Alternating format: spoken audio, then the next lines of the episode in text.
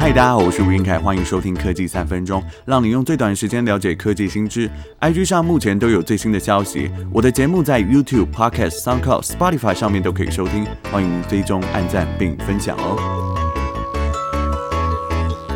苹果这一次的全球开发者大会 WWDC 二零二零啊，在今年已经迈入第三十一年啊，因为新冠病毒的影响，可能会改采线上发表。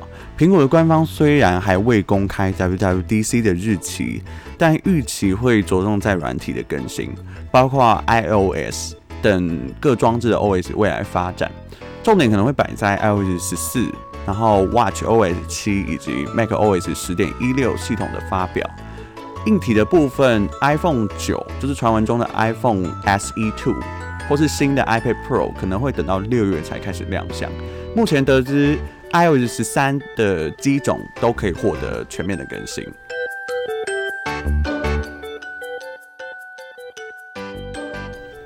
根据 Nine to Five Mac 提前获得一部分尚未发布的 iOS 系统代码，从这些程式可以看到一些新硬体的发表迹象，像是 iPhone 九将会支援 Touch ID，大概会跟 iPhone 八一样的外形，还有新一代 iPad Pro 会搭载三颗镜头。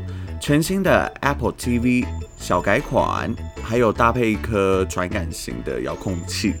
那 Beats 在被苹果收购后，一直都是出一些小改款的耳机啊。传闻这一次会搭载优化 Hey Siri 的 Beats 头戴式耳机。接着我们来看看 iOS 作业系统的部分。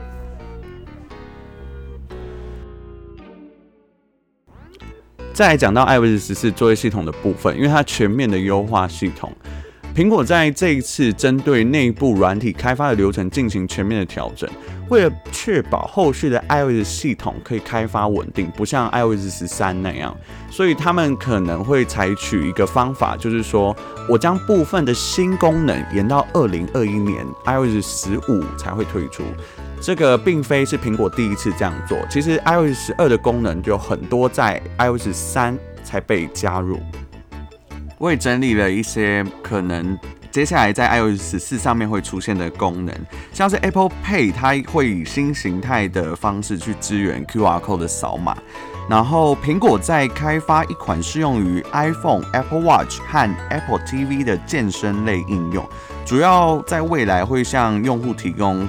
健身的数据保存，或是让这个应用端变得更加的完整。第三个是在支援 iPhone 上面，终于可以使用 Apple Pencil 了。第四个是你可以随意的调整桌面的 icon 位置，不会再受限于九宫格啊。接听电话也不会占满整个视窗了。以上就是会诊 iOS 十四可能会有的新功能。